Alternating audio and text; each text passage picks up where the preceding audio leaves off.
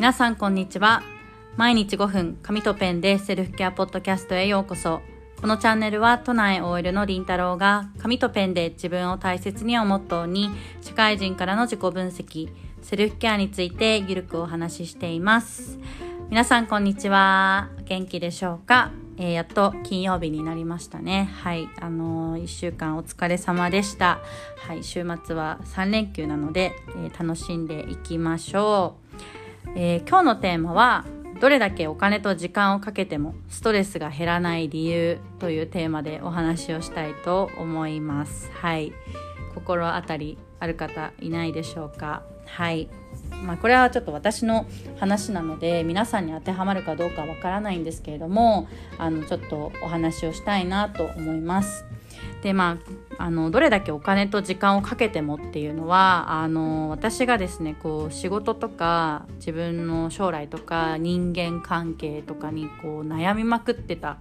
時に、まあ、そういう時ってこう平日とにかく疲れるじゃないですかでその悩み事がこう頭の中にブワーって渦巻いてとにかくなんだろう体も疲れてるけど頭も疲れてるって感じでもうとにかく週末っていうのが平日の疲れを取るための時間だったんですよね私にとっては。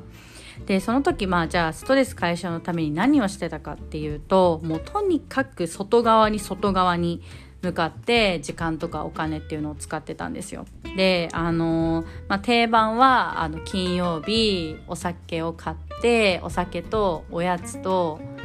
えー、例えばなんかマックみたいなこうジャンクなちょっと油っぽい塩っぽいものを買ってそれをこう飲みながら飲みながら食べてビール飲みながらなんかもう映画見てでなんかもうほんと平日の休みを平日の疲れを本当に忘れるように飲んで寝てました。だしあとなんかこう買い物とかもなんか買い物行こうかなとかって思ってこうなんだろうそんな欲しくなかったのに買っちゃったとかあとはなんかこう温泉行ったりとかカラオケ行ったりとかあと旅行行ってこうなんだろうまあ本当に平日を忘れるっていうのをまあやってたんですよね。であのまあ傍から見たら別にそれぐらいいいじゃないかっていうかむしろなんだろうストレス解消になるんじゃないって、まあ、思うかもしれないんですけれどもその時の私ってそういうなんか食べたりとかご飯行ったりとかどっか出かけたりとかしても結局それが終わった後平日になったら自分の悩みとかストレスっていうのが元通りになってたんですよね。でなんかその週末は楽しいけどまあなんかサザエさん症候群みたいな感じでああ明日会社嫌だなとか仕事嫌だなって思ったりとかなんかこのままでいいのかなっていうまた不安が襲ってきたりとかなんかこうでもこんな仕事嫌がってる自分ってダメなんじゃないかってまた自分の否定に走ったりしてたんですよね。でまあそれをこう繰り返しているうちに私はある時あこれってなんか週末にどんだけお金と時間を消費して外側に向かってこう意識を向けていても結局それで得られるストレス解消とかこう取れる疲れって一過性のものなんだなっていうことに気づいたんですよね。で自分の本質的な悩みとかストレスの原因っていうものが解決していないことに、まあ、私は気づきました。で、まあ、その時に私が思ったことはなんかこう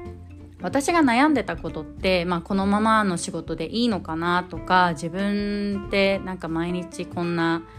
遊ん遊んでてっていうかこうただ仕事して夜は YouTube 見て SNS 見てダラダラしてまた朝を迎えてこの毎日でいいのかなとかあの思ってたんですよね。でそれってこうそういうふうに行動しちゃう自分が悪いんじゃなくってそもそもなんだろう自分がなりたい姿とか目標っていうのがまあないないからこそ自分がそれない目標に向かって何をすればいいかわからなかったりとかこうわからないのでなんとなく毎日をやり過ごしてしまっているっていうことが、まあ、あったんですよね。でこうどれだけ外側に向けて時間とお金を消費していても結局は自分が自分に満足していないとか不足を感じていることに気づきましたで、まあ、そこから、まあ、私が何をまあし始めたかっていうと、まあ、ジャーナリングをし始めたんですよね。でジャーナリングで毎日本当に些細なことでもこう自分の一日の良かったこととか感じた感情とかちょっと落ち込んだこととかっていうのをブワーって書くようにしたんですよ。であのー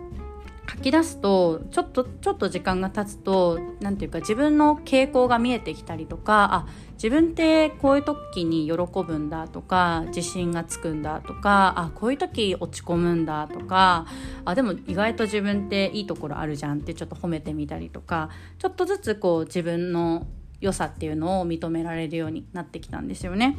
でその自分の良さっていうのを認められるようになると今度はあ大切な自分にとってこうできるなんだろういい行動をしようっていうふうに思い始めたんですよ。でそこからこう